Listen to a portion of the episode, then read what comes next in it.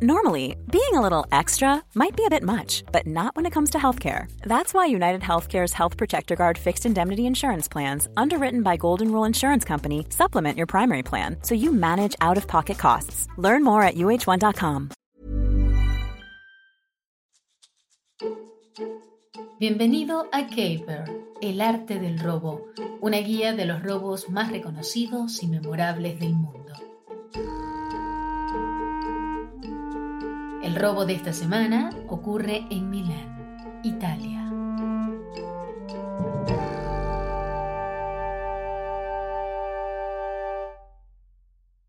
Es el año 2008. El mundo está sacudido por la caída del mercado y las presiones financieras que ésta produjo. Pero la atención de los televidentes italianos está en la primera temporada del Factor X del país.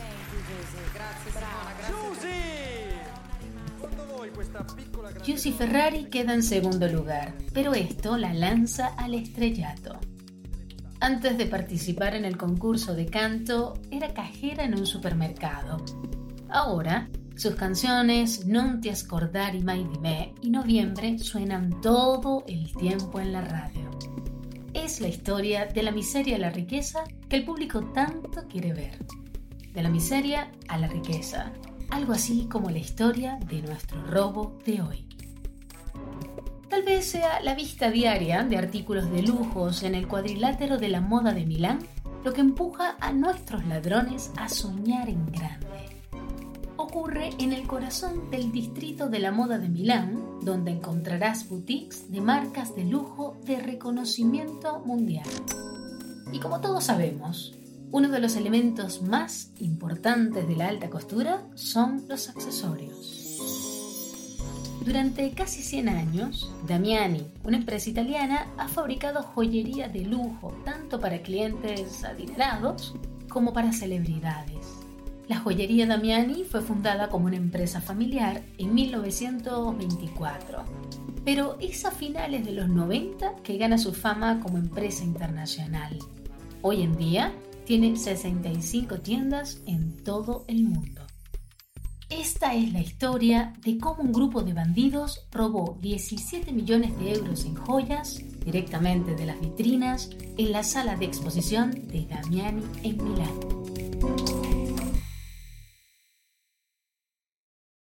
Se necesita un grupo de nueve y cada uno de ellos tiene una historia criminal.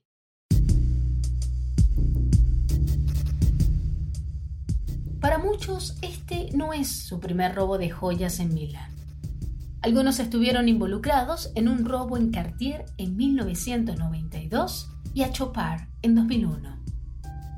Además, sus trabajos les ayudaron en sus tareas criminales, pues muchos de ellos son empresarios, dueños de bares, tiendas de ropa o tiendas de aire acondicionado. Esto les permitió mantener las joyas seguras y ocultas antes de venderlas. Uno de los personajes principales y el mayor organizador del robo es Michele Estaño, propietario de una compañía de teatro llamado Pagliarelli. Otro personaje, Salvatore Scaglione, incluso era el dueño de un negocio de metales preciosos. Entonces, pueden imaginar cómo esto pudo haberlos ayudado. Casi todos los ladrones tienen alguna conexión con la Cosa Nostra, una mafia siciliana. Tienen una red criminal y experiencia en el robo de joyas. Aún así, este robo será trabajo duro, uno que requiere semanas de planificación.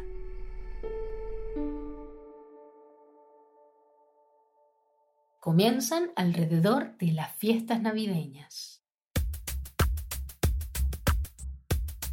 Nuestros ladrones deciden que la forma más fácil de evitar todas las alarmas y cámaras de seguridad es entrar por abajo, a diferencia de los ladrones del grito, que rompieron una ventana superior, o los ladrones del Museo Nacional de México, que simplemente entraron por la puerta principal.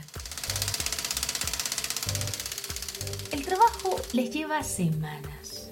Cavan un túnel de tres pies de diámetro y es así como forjan su camino desde una construcción cercana hasta el sótano de la sala de exposición de Damiani. Si estás dispuesto a trabajar lo suficiente, este no es un mal plan. Un vecino se queja del ruido. Los sonidos de perforación le están despertando temprano en la mañana, pero todos asumen que son solo trabajadores de la obra solo tienen que terminar el agotador trabajo a tiempo para su elegida y perfecta fecha, el 24 de febrero. Ese día, muchos de los empleados de la sala de exposición no estarán en la oficina.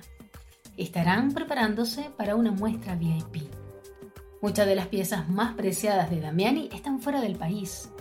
Algunos estarán en Tokio para la apertura de una nueva boutique o más visibles en Hollywood sobre las muñecas de Tilda Swinton.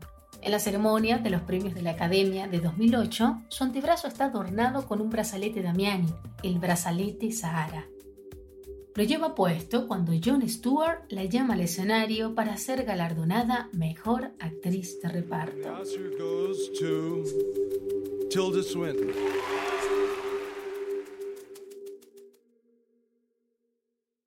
Pero al otro lado del océano, la excavación está terminada.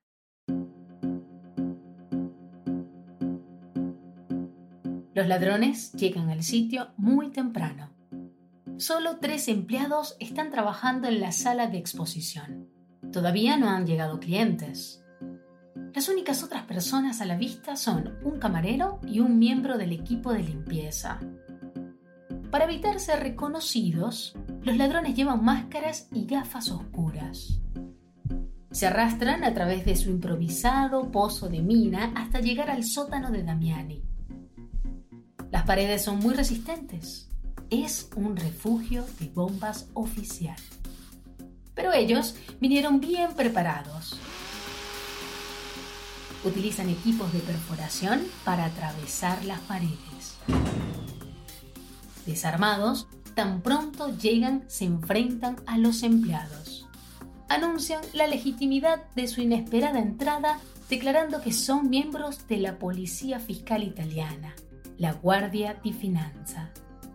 Afirman que están allí para realizar una auditoría sin previo aviso. Como prueba de ello, señalan sus chalecos especiales.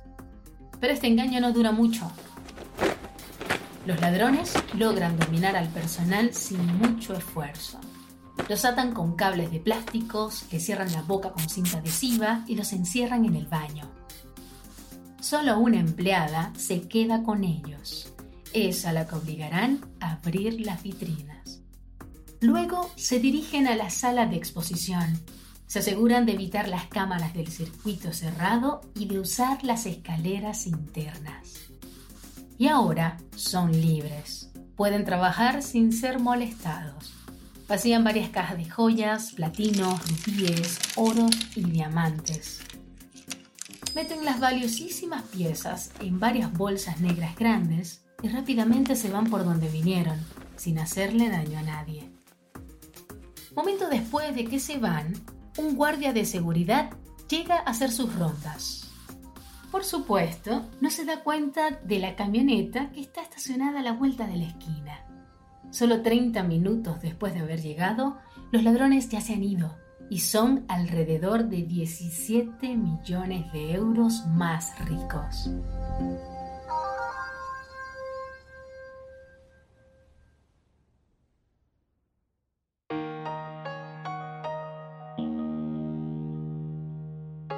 Eventualmente el personal de la sala de exposición logra liberarse de sus ataduras.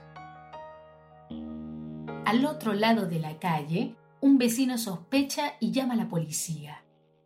Informa haber visto a varios hombres meter bolsas en una camioneta justo a la salida de una tienda de diamantes. La policía unió los puntos.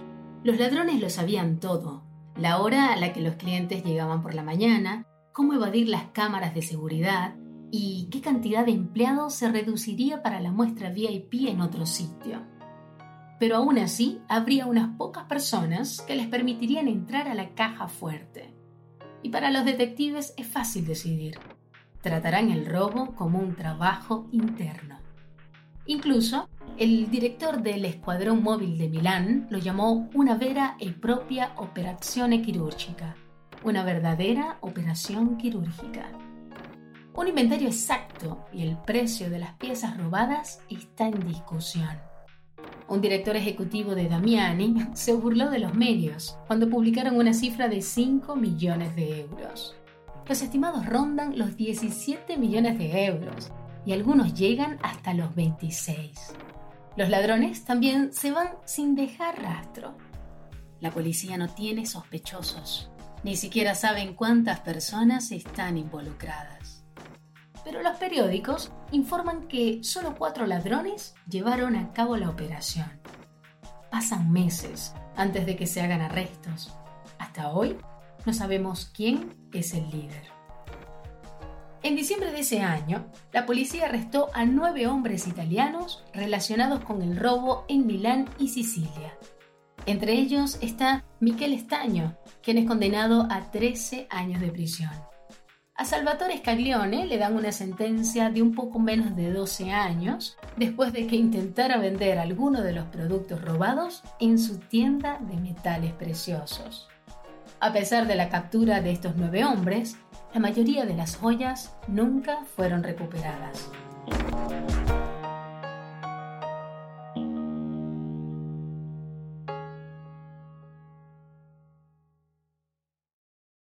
En los días siguientes al robo, los periódicos de todo el mundo publicaron la historia.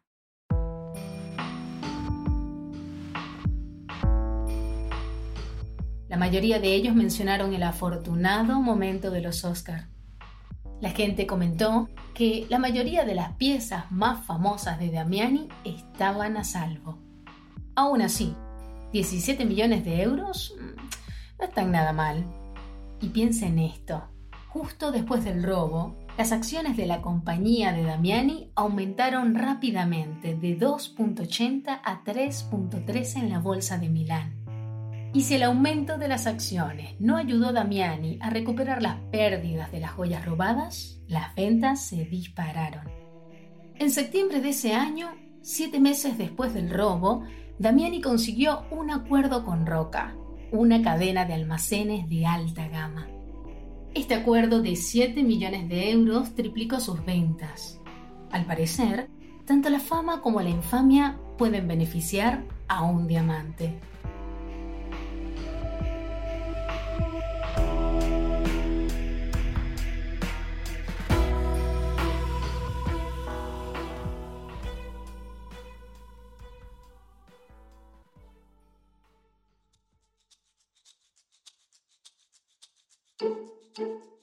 Gracias por escuchar Caper, el arte del robo.